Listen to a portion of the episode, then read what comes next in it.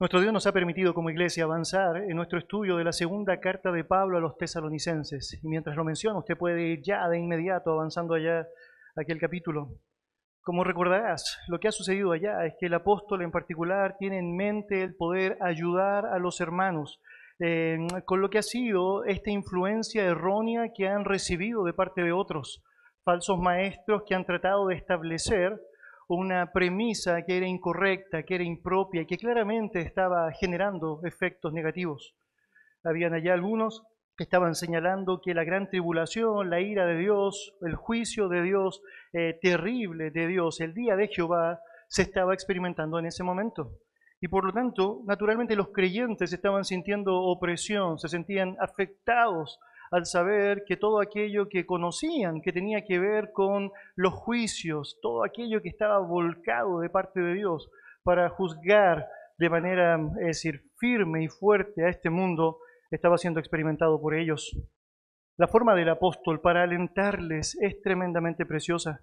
Él con sabiduría trata de recordarles que realmente todo lo que tenía que ver con aquellos conceptos importantes de la escatología, ellos ya los conocían.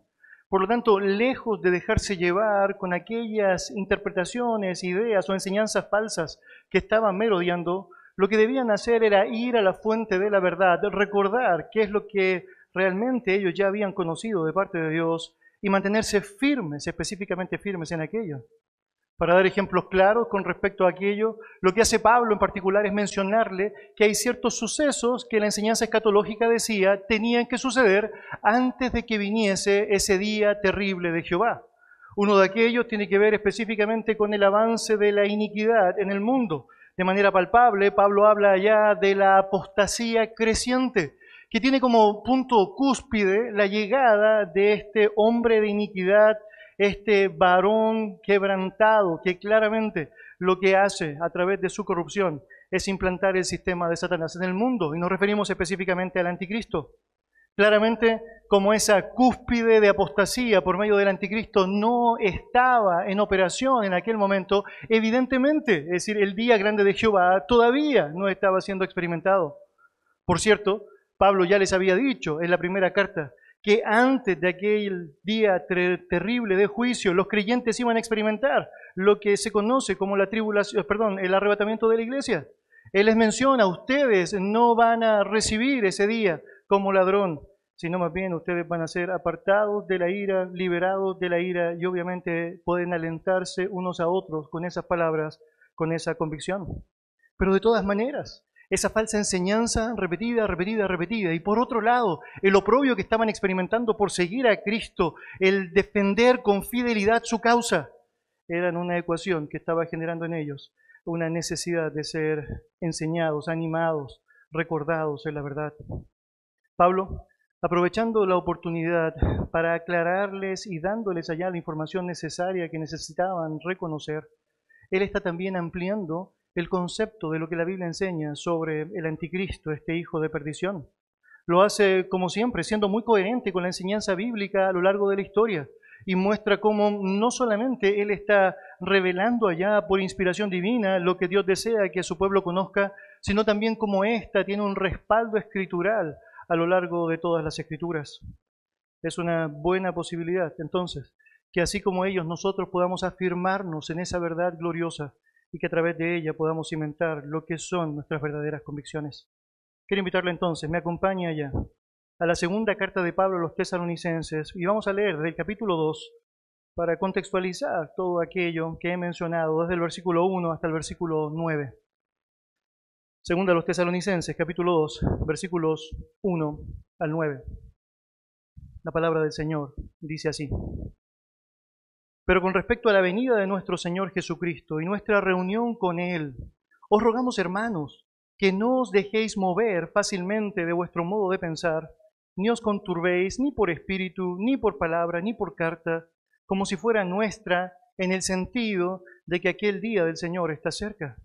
Nadie os engañe en ninguna manera, porque no vendrá sin que antes venga la apostasía y se manifieste el hombre de pecado, el hijo de perdición el cual se opone y se levanta contra todo lo que se llama Dios y es objeto de culto, tanto que se sienta en el templo de Dios como Dios, haciéndose pasar por Dios.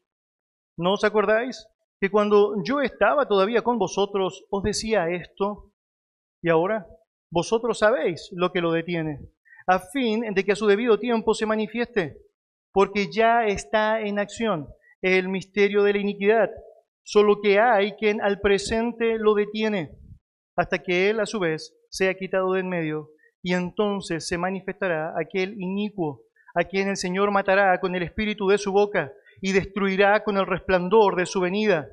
Inicuo, cuyo advenimiento es por obra de Satanás, con gran poder y señales y prodigios mentirosos. Acompáñeme en oración. Yo te damos muchas gracias por darnos la oportunidad de poder meditar en tu santa palabra. Nosotros sabemos, Señor, que ella es vida, vida eficaz, Señor. Nosotros sabemos, Señor, que de ahí nosotros podemos desprender lo que es tremendamente propicio para nuestra subsistencia. Y es porque, Señor, sabemos a través de aquella verdad, nos permites movernos, Señor, en la libertad, en la confianza, en la certeza de lo que significa saber que es tu palabra en momentos, Señor, que son peligrosos, en momentos que son, sabemos, en muchas ocasiones de gran oprobio.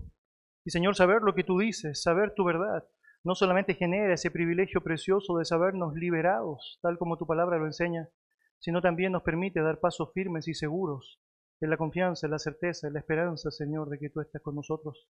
Gracias Dios porque nos permites el poder disfrutar como hijos tuyos de la obra del Espíritu Santo para guiarnos a la verdad y poder comprender lo que tú nos señalas. Te damos gracias, Señor, también porque nos concedes el privilegio de poder alentarnos unos a otros con lo que significa el desarrollo, el ánimo y la impartición de los textos bíblicos que podemos, Señor, utilizar en tantos momentos de nuestra vida.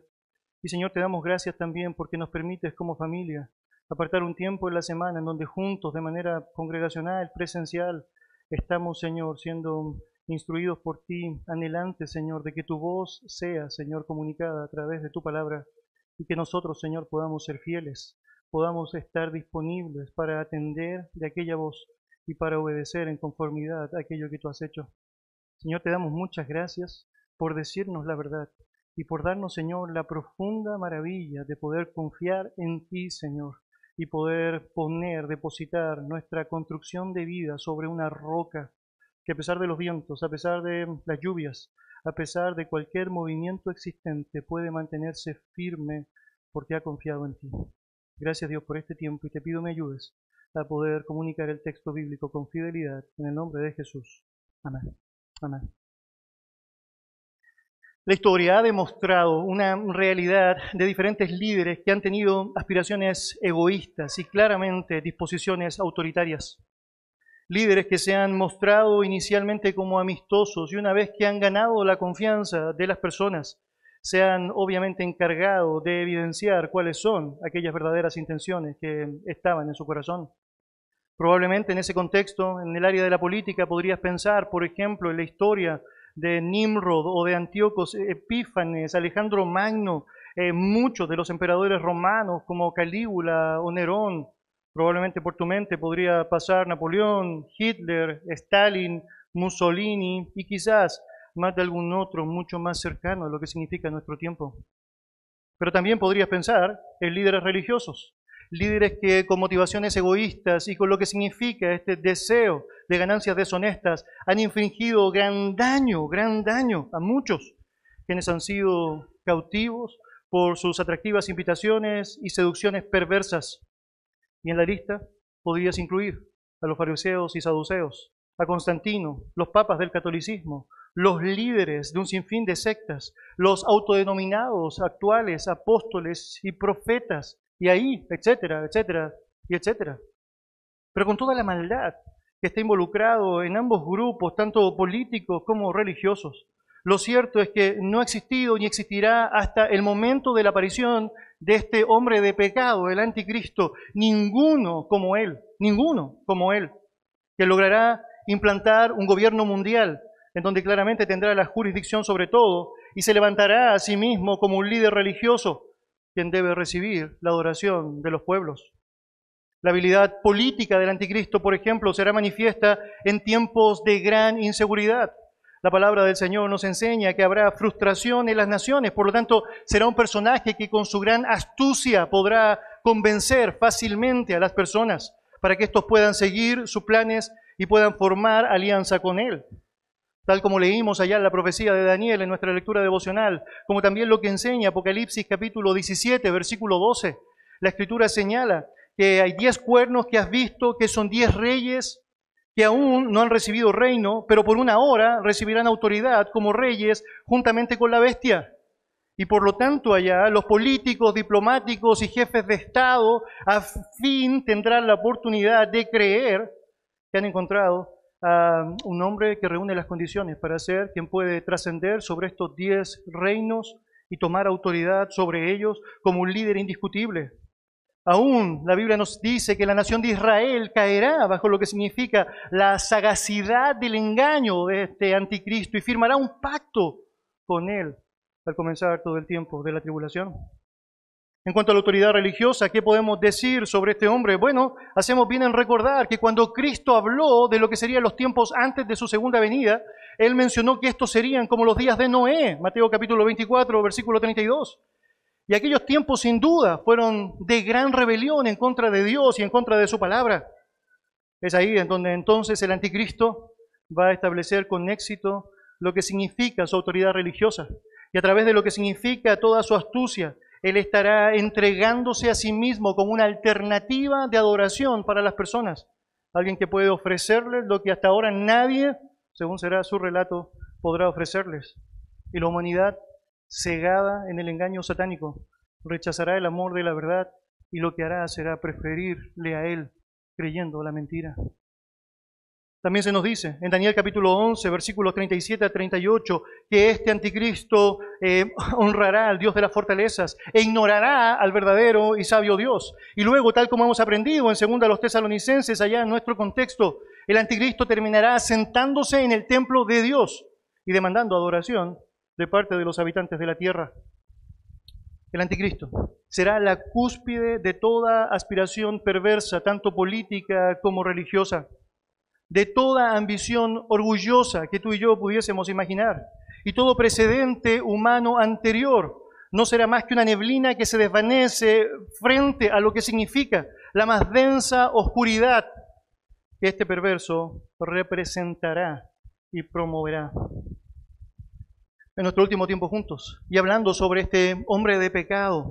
Tuvimos la oportunidad de apreciar cómo los versículos 6 al 8 de esta segunda carta de Pablo a los tesalonicenses, capítulo 2, allá hay evidencias claras de lo que significa su aparición. Y la Biblia describe que los tesalonicenses sabían que había algo que estaba deteniendo la aparición latente de este anticristo.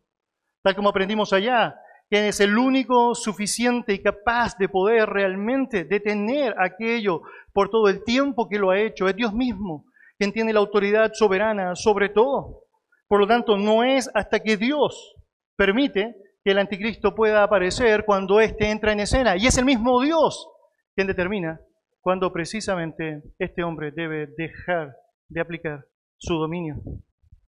Lo cierto es que la misma palabra del Señor, tal como hemos aprendido, nos indica que el Señor Jesucristo en su segunda venida será el encargado de destruirle en la práctica, haciéndole ineficaz, lanzándole al lago de fuego que arde con azufre, tal como podemos comprobar a través de Apocalipsis capítulo 19 y el capítulo 20, versículo 10, con toda exactitud.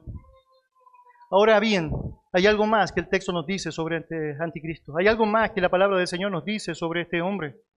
Y en ese contexto tenemos la posibilidad hoy día de poder meditar en el versículo 9 de la palabra del Señor en donde tenemos la posibilidad de apreciar cómo el poder que está sosteniendo lo que será este tiempo, este ejercicio en el rol en donde Él tendrá la gran preeminencia mundial, está albergando todo lo que es el carácter, el deseo y obviamente la predisposición satánica. El versículo 9, ya entonces en su Biblia, de segunda a los tesalonicenses 2, señala lo siguiente, inicuo cuyo advenimiento es por obra de Satanás con gran poder y señales y prodigios mentirosos. Y obviamente, si bien es cierto, tal como tú y yo hemos aprendido que Dios controla absolutamente todo y nada escapa de lo que significa su designio soberano, quien tiene la hegemonía del mal desde el origen es francamente Satanás, y será él el encargado de poder ejecutar aquel plan que sabemos, en el momento que Dios lo autorice, será llevado adelante por este hombre de pecado.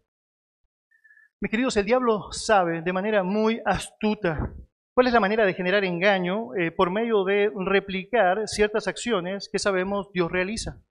De hecho, cuando tú y yo comprendemos aquello, nos damos cuenta cómo está tan esmerado en poder ocupar el lugar que sabemos desde el origen sabía que no le pertenecía. Él quiere arrogarse el papel de Dios y de hecho quiere hacer todo lo que sabemos, solamente Dios tiene la jurisdicción de poder llevar adelante. De hecho, en ese contexto, eh, no te dejará de llamar la atención el hecho de que la Biblia señale que para sus propósitos perversos Él puede aún disfrazarse como un ángel de luz y sus propios ministros pueden disfrazarse de ministros de justicia con tal de poder aplicar lo que significa esta confusión en las personas y obviamente recibir veneración por aquello. Por lo tanto, no es extraño que lleve adelante una obstinada imitación de Dios. A través de la historia podrás notar cómo ha tratado de replicar un montón de aquellos asuntos que solo le pertenecen a Dios. Pero naturalmente siempre ha quedado y siempre quedará absolutamente corto, corto. Con eso en mente, no te sorprenderá entonces, por ejemplo, que la Biblia señale que Él ha establecido, eh, según Colosenses capítulo 1, versículo 13, un reino, un reino, pero de tinieblas, porque francamente el único reino inmarcesible de luz solamente puede ser llevado adelante por nuestro buen Dios. No te sorprenderá entonces que Él haya generado un anticristo, quien emula la realidad del Padre con Cristo, haciéndose Él allá, oponiéndose Él en la posición de un Padre soberano, quien tiene allá un trato con aquel Hijo privilegiado que llevará adelante su voluntad. En ese contexto claramente nos ayuda a pensar lo que significa esta terminología anticristo. Este término anti que aparece allá en el griego puede traducirse de dos maneras. Una de las maneras en cómo se traduce es por medio de la frase en contra de. Pero también esa frase o esa palabra anti puede traducirse como el lugar de. Por lo tanto, en contra de o el lugar de son aquellos elementos que están asociados claramente a este que se antepone a la verdad de nuestro Dios y en particular la realidad de nuestro Cristo. Por lo tanto, tienes aquí a alguien que está tratando de tomar el lugar de Dios, obviamente en completa oposición a Dios. Para hacerlo, naturalmente sabemos, requiere de un poder. Y ese poder sabemos, según la Escritura, es aquel que Satanás mismo se encarga de otorgarle. El verso 9 comienza nuevamente señalando, inicuo, que debe su advenimiento a la obra de Satanás, a la obra de Satanás. Sabemos por el contexto que la aparición del anticristo se manifiesta cuando el tiempo señalado por Dios establece que debe allá ejecutarse. Y es en aquel momento preciso donde Satanás ejecuta esa tarea, la tarea de habilitar, capacitar, influenciar y dar todo lo necesario para que precisamente este inicuo pueda hacer su entrada. El texto menciona allá que su advenimiento será por obra de Satanás. Y nota esa palabra, obra, que es muy interesante. Se traduce del griego como poder, fuerza, actividad. Es de donde sale la raíz de aquella palabra que nosotros utilizamos como energía. La idea es que la energía demoníaca que el anticristo tendrá para llevar adelante su tarea, el ejercicio de su autoridad, estará obviamente siendo proporcionada por Satanás. ¿Y cómo se manifestará esa energía? Bueno, según el texto bíblico, la escritura nos dice, con gran poder, señales y prodigios mentirosos. Una clara confirmación de lo que estoy mencionándoles es lo que encontramos allá en Apocalipsis capítulo 13, en versículo 2. La palabra del Señor dice allá que el dragón le dio su poder y su trono y grande autoridad. Satanás, como el dragón, es la fuente del poder, la fuente de la energía del anticristo. Y ninguna autoridad humana, mientras esta autoridad esté en ejercicio, podrá resistirle. Es el diablo quien ejerce su poder a través de esta bestia, usándole para hacer guerra contra Dios y compartiendo su trono, tal como el texto bíblico lo señala. Así como el verdadero Cristo comparte su trono con el Padre. Muy interesante. Como Apocalipsis capítulo 3, versículo 21 señala, o Apocalipsis capítulo 22, versículos 1 al 3 señalan. La autoridad delegada en, en el anticristo será grande y durante su gobierno será absolutamente irrefrenable. La palabra del Señor nos dice que claramente el anticristo tendrá en aquel tiempo la preeminencia y una hegemonía total sobre las personas. toda esta referencia al poder del anticristo descrito allá y su fuente en Satanás tiene un paralelo fantástico, un origen fantástico en la profecía bíblica. Cuando tú y yo vamos al libro de Daniel y leemos capítulo 8, versículos 23 al 25, mira el detalle de lo que allá el profeta está señalando. Dice el texto, se levantará un rey altivo, de rostro y entendido en enigmas, y su poder se fortalecerá, mas note, no con fuerza propia. ¿Por qué? Porque el origen de esa fuerza está en Satanás y causará grandes ruinas y prosperará y hará arbitrariamente y destruirá a los fuertes y al pueblo de los santos con su sagacidad. Hará prosperar el engaño en su mano y en su corazón se engrandecerá. Y sin aviso destruirá a muchos y se levantará contra el príncipe de los príncipes, pero será quebrantado, aunque no por mano humana. Daniel nos enseña los detalles de todo aquello que la Escritura está mencionando a lo largo de sus páginas en relación al anticristo. Hay orgullo, hay altanería, hay jactancia, hay astucia en el anticristo. Nos habla también de su capacidad destructiva, que tal como el profeta Zacarías describe más adelante, implicará la destrucción de dos de tres partes de los judíos existentes en aquel tiempo de su autoridad. Y también sabemos tal como enseña la palabra del Señor, tenemos allá evidencias de lo que implica su prosperidad y su agilidad para mostrar eh, sorpresivamente toda esa maldad que está guardando inicialmente por esos primeros tres años y medio, pero que luego al empezar el juicio divino, lo que se llama el día grande de Jehová o la gran tribulación, manifiesta con tremenda eh, fuerza, con tremenda vehemencia. Pero también la palabra del Señor nos habla de su quebrantamiento. Si notas allá lo que el texto bíblico señala al final, el texto menciona naturalmente que será quebrantado, aunque no por mano humana, es porque tú y yo sabemos, el mismo Dios se encargará de ser el encargado de lanzarle al lago de fuego y terminar lo que significa su periodo de autoridad. Mis queridos, el paralelo es sumamente interesante. Cuando tú y yo miramos la Biblia, nos damos cuenta que, por ejemplo, la palabra enseña allá en el libro de Hechos, capítulo 10, versículo 38, que es el Padre quien se encarga de darle poder a su Hijo. En el ejercicio de la función de Cristo como Hijo, Él está recibiendo por la obra del Espíritu Santo y la dirección del Padre el poder necesario para poder moverse, ejecutar, llevar adelante las tareas que están establecidas. Por lo tanto, el diablo es quien quiere hacer este paralelo también y otorgar poder a quien sería en este caso, quien debe honrarle a través de esas prácticas y su ejercicio.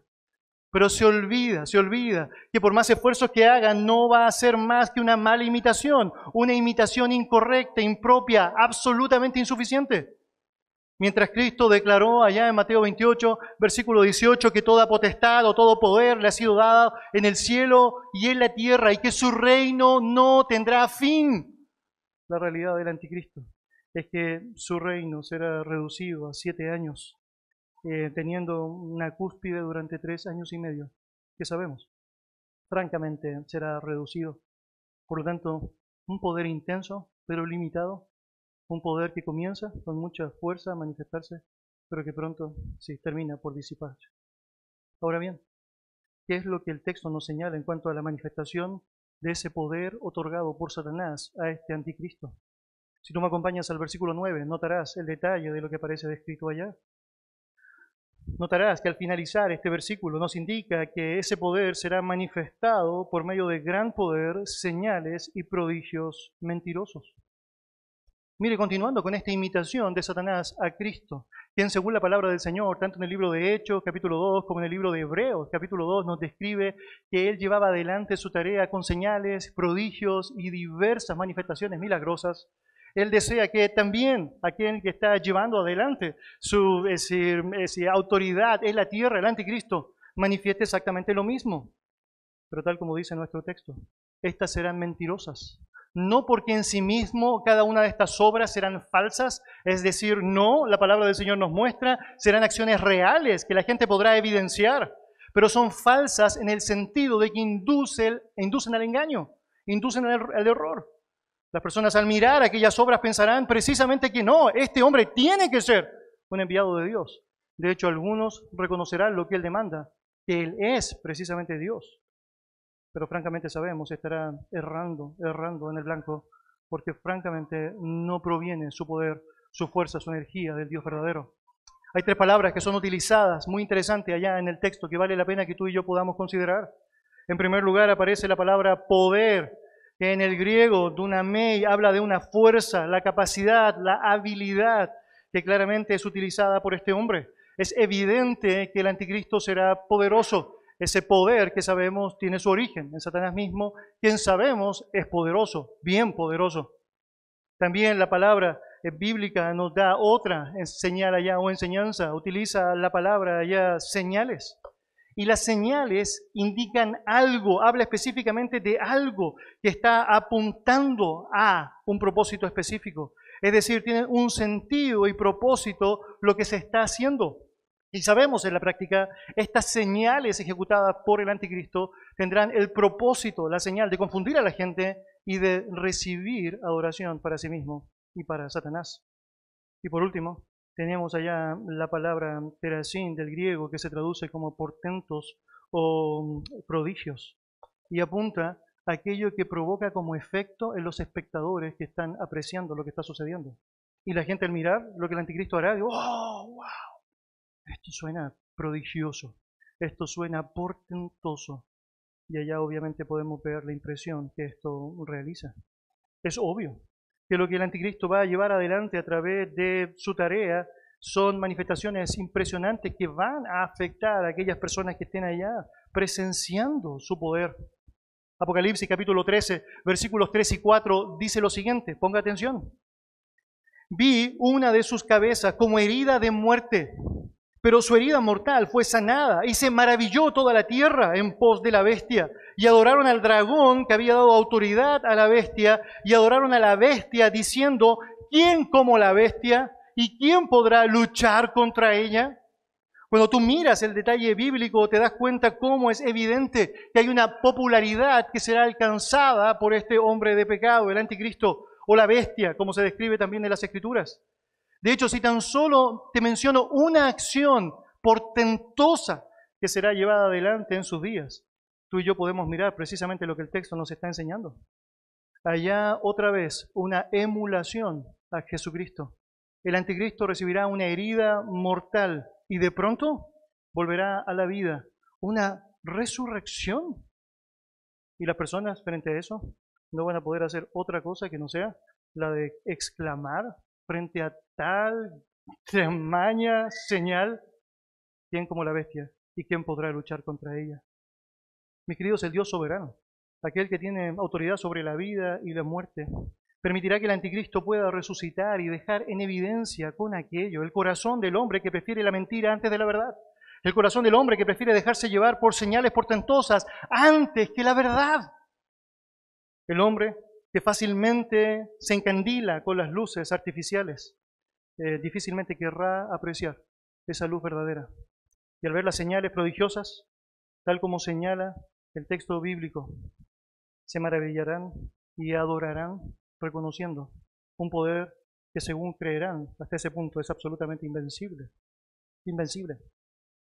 Más adelante, de hecho, el mismo capítulo describirá como el falso profeta, otro de esta triada que Satanás, para tratar de emular la Trinidad, va a estar presente en aquel tiempo futuro. Y lo que hará este falso profeta de Satanás en aquellos días será demandar precisamente a las personas a adorar una imagen que será construida de este anticristo y que ahora requiere ser adorada, tal como Nabucodonosor, en el libro de Daniel, demandó aquella realidad. Ahora el anticristo tendrá su propia imagen, su propio objeto de culto, su propia abominación desoladora en el templo del Señor, en donde la gente estará brindándole adoración. Capítulo 13 de Apocalipsis, versículo 14, señala lo siguiente, y engaña a los moradores de la tierra con las señales que se le ha permitido hacer en presencia de la bestia, mandando a los moradores de la tierra que le hagan imagen a la bestia que tiene la herida de espada y vivió. Nota otra vez, herida de espada y vivió, y vivió. Y queridos, aquí hay un gran principio que tú y yo no debemos desconocer. Tal como los hechiceros en Egipto, que están emulando aquellos milagros portentosos que en el poder de Dios Moisés estaba llevando adelante. Y de pronto te encuentras con Éxodo capítulo 7, versículo 11, y aquellos hechiceros convirtiendo sus varas en culebras, Y de pronto avanzas allá a Éxodo capítulo 7, versículo 22, y te encuentras con estos mismos hechiceros que están convirtiendo el agua del río en sangre. Y luego avanzas allá al capítulo 8, versículo 7, y te das cuenta que ellos están haciendo aparecer ranas de la misma manera como los milagros de Moisés estaban reflejando aquello. Lo que notas es que hay algo similar que está pasando con el anticristo. Él está bajo el poder de Satanás realizando obras que son absolutamente sorprendentes, sorprendentes, impactantes, impactantes para la gente. Y aunque debemos reconocer que todas aquellas escenas descritas que acabo de mencionar son eh, absolutamente animantes para nuestra curiosidad. Y quisiéramos, obviamente, apreciar algunas de ellas y fácilmente podríamos ser confundidos pensando que quien las realiza proviene de Dios. Basta con que notes quiénes eran estos hechiceros que estaban haciendo lo que hacían en el tiempo de Egipto y la salida del pueblo de Israel en el Éxodo y quién es el anticristo para darte cuenta que no toda señal portentosa proviene de Dios. Y francamente, hacemos muy mal cuando nos dejamos llevar pensando que precisamente estas señales son evidencias de que estamos haciendo lo correcto o de que estamos francamente llevando adelante una forma propicia. La escritura nos enseña que estos hombres, tanto los hechiceros como el anticristo, no tenían un corazón piadoso para Dios. Ellos no están llevando un acto adelante para resaltar el nombre y la verdad de su Dios. Ellos francamente lo que están haciendo allá es confundir a las personas y establecer un engaño que sabemos tuvo costos altos. La muerte de los primogénitos, el endurecimiento del corazón de Faraón y finalmente la destrucción cuando llegas a la vida del anticristo de tantas personas. queridos, tanto los hechiceros como el anticristo no son siervos de Dios, ni mucho menos receptores de la salvación. Ellos simplemente llevaron adelante acciones impresionantes, impresionantes para distanciar a las personas de lo que significa la verdad. Y yo necesito decir que si cada cristiano comprendiera aquello, no, pero no pondría ningún tipo de experiencia por sobre la verdad divina, autoritativa, una verdad revelada y absolutamente suficiente. En el tiempo de Jesucristo, Él citó una realidad ineludible. Él señaló, muchos me dirán en aquel día, Señor, Señor, ¿no profetizamos en tu nombre? Y en tu nombre echamos fuera demonios, y en tu nombre hicimos muchos milagros, y entonces les declararé, nunca os conocí, apartados de mí, hacedores de maldad. Y quiero que notes allá todo el, asunto con aquellos elementos que son descritos absolutamente sobrenaturales, que serán la razón por la cual muchas personas acá, ya en el día del juicio, se presentarán delante del Señor y le dirán, mira, mira lo que yo hice. Y nota, habla de profecías, habla de echar demonios, qué cosa más asombrosa, exorcismos. Y en tu nombre hicimos muchos milagros, nota, muchos milagros. Y aquello era una señal de que realmente eran creyentes. Era el resultado de la obra de Dios en su vida, producto de una vida piadosa que está llevando adelante una tarea piadosa. Y la respuesta es no. De hecho, la respuesta del Señor será apartado de mí. Yo nunca los conocí. Nota lo que dice hacedores. ¿De qué? De maldad. Milagros. Expulsiones demoníacas. Profecías. Hacedores de maldad. Es porque cada uno de aquellos elementos descritos a lo largo de la Escritura siempre tuvieron un propósito, siempre tuvieron un fin, siempre se trató de llevar a la verdad, siempre se trató de reconocer al único y sabio Dios, nunca se trató de confusión, nunca se trató de un poder humano, nunca se trató de la exaltación de la persona, siempre se trató de Dios, única y exclusivamente de Dios. Mis queridos, no debemos perder el punto de vista que la Escritura nos enseña. Satanás tiene poder, tanto poder que cuando llevó a Jesucristo allá sobre el pináculo del templo para tentarle y que se cayese. Y luego le lleva a un monte alto y le muestra todos los reinos de la tierra, le ofrece todos esos reinos, si tan solo él postrado le adorare. Satanás tiene poder y basta con que tú y yo podamos mirar un poco en nuestro pasado y darnos cuenta cómo de alguna otra manera se ha encargado de estimular nuestras vidas y nuestra propia carne de maneras incorrectas. Pero lo cierto es que ese poder que muchas veces puede confundir a las personas a través de ciertas señales portentosas, no necesariamente está reflejando allá que eso es correcto o aquella persona que está ejecutándola está en el aspecto correcto. El apóstol Pedro cuando escribe su segunda carta señala lo siguiente. Nosotros estábamos ahí, Nosotros tuvimos el privilegio de ver una señal que era absolutamente increíble. Nosotros vimos la transfiguración de Jesucristo. Y él menciona, y vimos la gloria allá presente. Era un hecho impresionante. Cuando tú lees la historia te das cuenta que Pedro lo único que quería era poner unas carpas ahí, quedarse ahí para siempre, porque era impresionante. Tienes a Cristo, tienes a Moisés, tienes a Elías que están ahí interactuando entre sí. Es una señal impresionante, una evidencia sobrenatural increíble. Pero Pedro no se queda en la señal ni en la experiencia. Pedro continúa señalando allá. Tenemos, por cierto, la palabra, la palabra, la palabra profética más segura en la que podemos depender. Cuando tú y yo miramos la palabra del Señor nos damos cuenta, no necesitas más que eso. Y si lo que vas a hacer a través de señales portentosas, la Biblia lo relata, me quedo con la Biblia.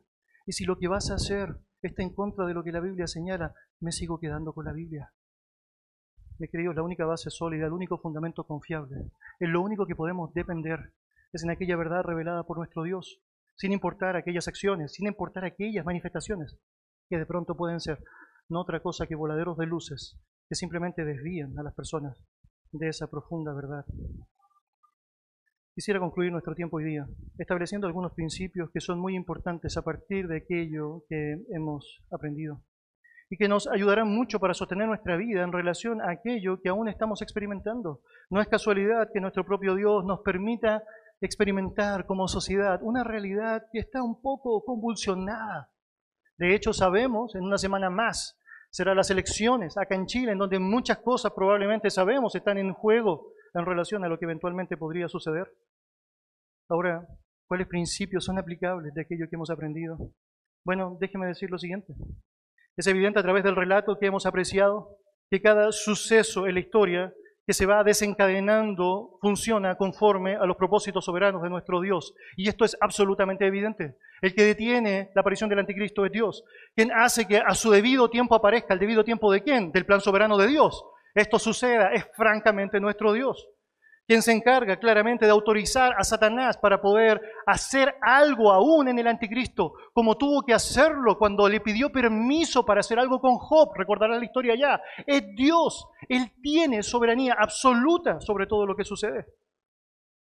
Y obviamente cuando tú y yo miramos aquello y notamos que aún Dios está involucrado en lo que significa el permiso para la resurrección de este hombre de pecado, porque Él es el único capaz de dar vida y de quitarla con autoridad, nos damos cuenta que claramente su jurisdicción soberana es latente, es palpable. El solo hecho de que nosotros tengamos tantos detalles de lo que será la escatología, los eventos futuros, nos muestra la capacidad del control y el conocimiento de nuestro buen Dios. Y realmente todo aquello es una clara, una clara demostración de quién es y cuánto sabe. Que Dios sepa quién será. Que Dios sepa cuán malo será este perverso anticristo y que aún le permita llevar adelante todo un sinfín de terribles acciones, no hace más que evidenciar quién es el que tiene el control, quién es el que autoriza, quién es el que soberanamente determina lo que puede pasar y lo que no puede pasar. Todo acontecimiento, toda verdad, toda experiencia humana comienza con Dios. Todo lo correcto al respecto tiene un sentido a través de nuestro Dios. Pero todo aquello incorrecto que aún Dios permite también tiene sentido. Es lo que significa ese plan superior que sabemos Dios tiene y que muchos de nosotros no podremos conocer por completo hasta que estemos en su presencia.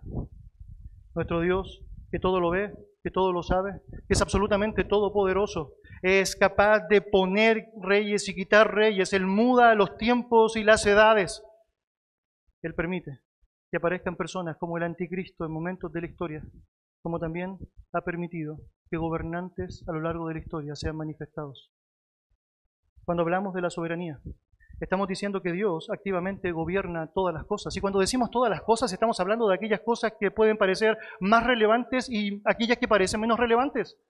Ese propio Señor Jesucristo quien señaló, por ejemplo, allá en el libro de Mateo capítulo 10, que los pajarillos se venden por un cuarto, es decir, nada. Sería básicamente 100 pesos nuestros, dos pajarillos. Nada. Pero dice, ni uno de ellos cae al suelo muerto sin que sea parte de la voluntad de Dios.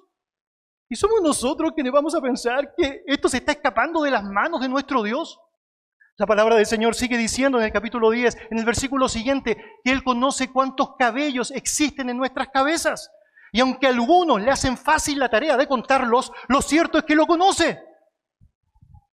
Y saber aquello claramente demuestra cuán soberano es Él.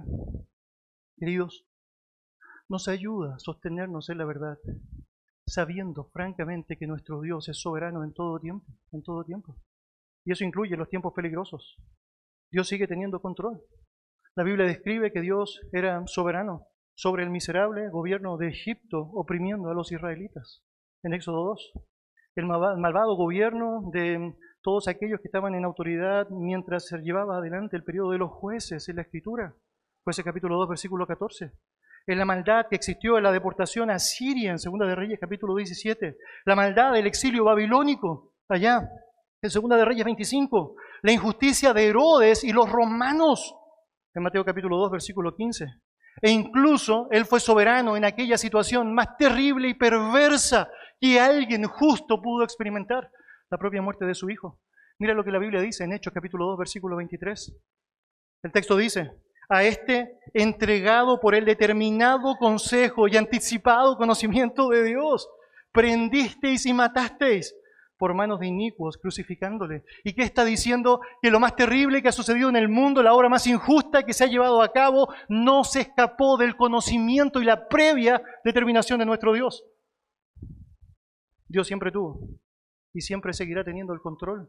Y pase lo que pase, pase lo que pase, usted y yo podemos estar confiados estás del lado del Dios soberano y puedes confiar en Él.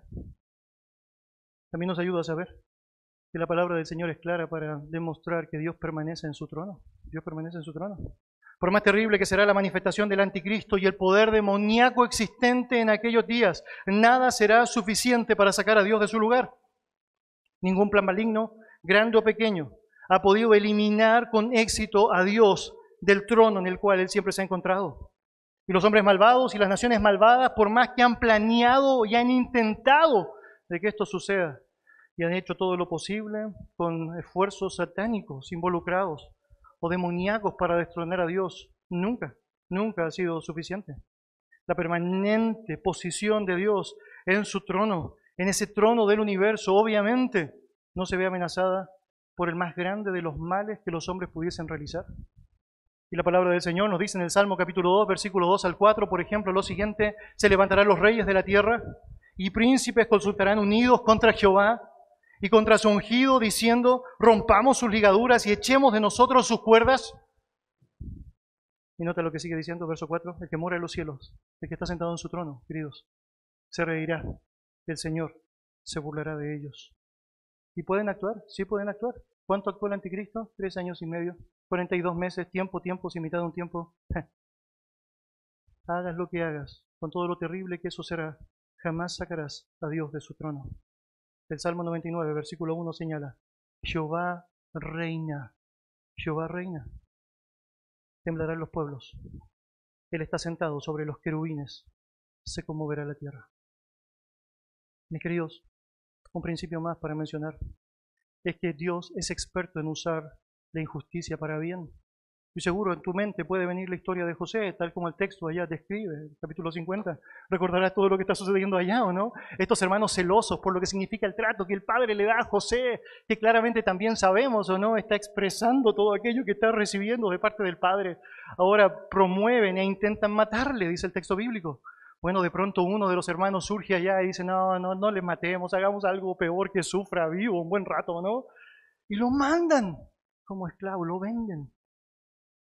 La palabra del Señor dice que con todo lo que tuvo que experimentar, incluyendo allá ataques sensuales e incluso la prisión misma, José llega a estar en preeminencia. ¿Quién se encarga de todo eso, hermano? El plan soberano de nuestro buen Dios, quien está sentado en el trono y que nada escapa de su control. Y quien permite precisamente que ese momento suceda allá para poder liberar a Israel de lo que iba a ser la hambruna terrible que el mundo iba a experimentar.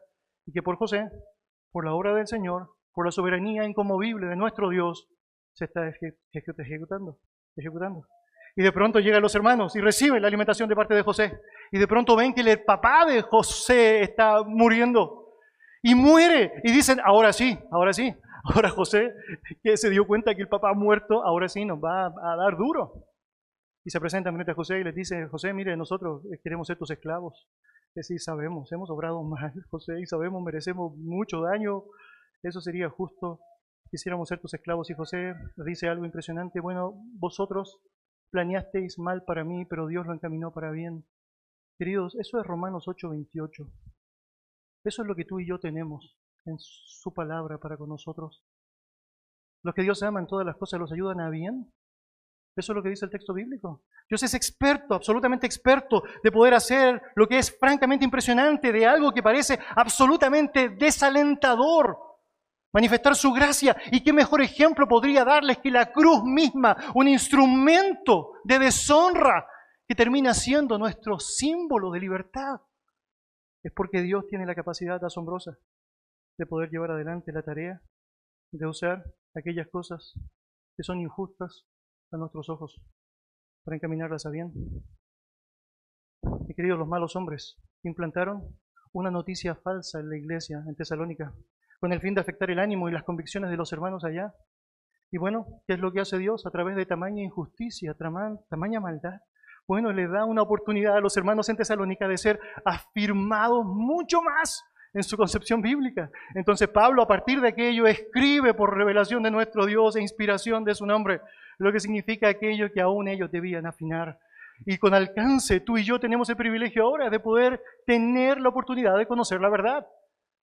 Entonces hombres planearon hacer daño, provocar gran distorsión y finalmente ¿qué hace Dios? Experto, experto en utilizar la injusticia para sus propósitos santos. Bueno, lo lleva a cabo. Por último, permíteme decir una cosa más.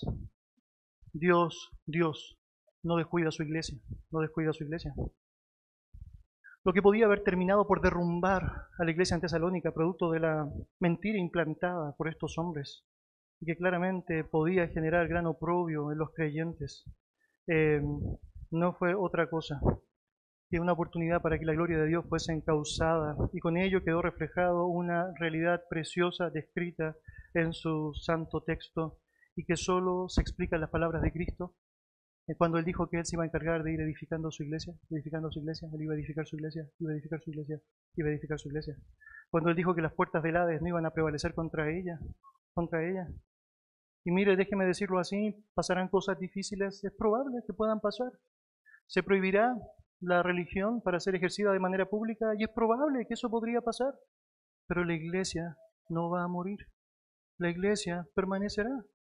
Y los creyentes, los verdaderos creyentes, aquellos que francamente han sido salvados por la sangre de Jesucristo, seguirán llevando adelante la tarea que el Señor ha establecido. Aún así, tú puedes notar como la iglesia misma, que surge dentro de un imperio romano que durante los primeros tres siglos lo único que trata de hacer es destruirla y destruirla y destruirla, prevalece.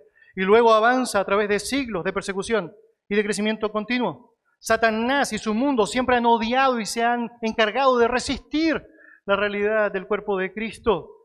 Se han ejecutado leyes y se han promovido leyes que tratan de descartar cualquier lógica o instrucción divina de las personas. Pero aunque todo eso pase y aunque todo eso suceda, lo cierto es que la iglesia continuará y Dios se encargará de seguir santificándola por su palabra para presentarla un día glorioso ante Él. Mi querido, Dios no descuida a su iglesia.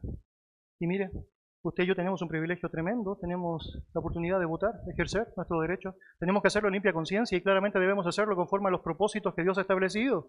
Debemos votar claramente por aquellas personas que reflejan de mejor manera aquellos principios que Dios ha establecido en su palabra. Pero usted debe saber que pase lo que pase, salga quien salga, suceda lo que suceda, Dios sigue siendo soberano, Él sigue sentado en el trono, Él es experto de hacer aquellas cosas injustas, utilizadas para el bien de su pueblo y Él claramente cuida a su iglesia, protege a su iglesia, bendice a su iglesia y permite que su iglesia sea prosperada. Acompáñenme poniéndose de pie, vamos a orar. Señor, te damos muchas gracias por darnos la oportunidad de tener tu santa palabra. Nos, nos bendice, Señor, con ella. Y Dios nos ayuda a pensar un poquito en este poder satánico que es tan fuerte y que opera, Señor, en los hijos de desobediencia, tal como enseña tu palabra. Y que tendrá su cúspide allá descrita claramente en aquel momento, en la aparición del anticristo un todo, Señor, el poder y la fuerza última que Satanás esté teniendo para poder lograr, según él, ese golpe que quisiera, pero que sabemos no podrá lograr. Y Señor, saber que aún ese gobernante que es más malo que cualquier gobernante malo que nosotros podríamos considerar, no puede hacer más de lo que tú le permites, Señor, es algo que nos llena de esperanza, Señor. Y que nos pone en el foco correcto, en donde francamente nosotros lo que debemos hacer es preocuparnos de ser fieles a ti, fieles a ti. Y Señor, queremos hacerlo, sea cual sea el tiempo que tú nos permitas pasar. Queremos hacerlo, sea cual sea la ley que se quiera establecer. Queremos hacerlo, sea cual sea, Señor, aquella directriz en contra de tu verdad, Señor, que quiera ser promovida. Y Señor, te damos gracias porque esa fuerza para hacerlo en tu iglesia no radica en nosotros mismos, que somos débiles, Señor, completamente débiles, sino, Señor, en tu propio poder, que se encarga de darnos lo necesario, tu propia gracia, que se encarga de darnos lo necesario, para que no solo estemos disponibles, Señor, para vivir por ti, sino también para morir por ti. Señor, te damos muchas gracias por tu tremenda palabra y por darnos la oportunidad de sostener en nosotros esas convicciones que solo pueden ser consistentes en ti. En el nombre de Jesús. Amén. Amén.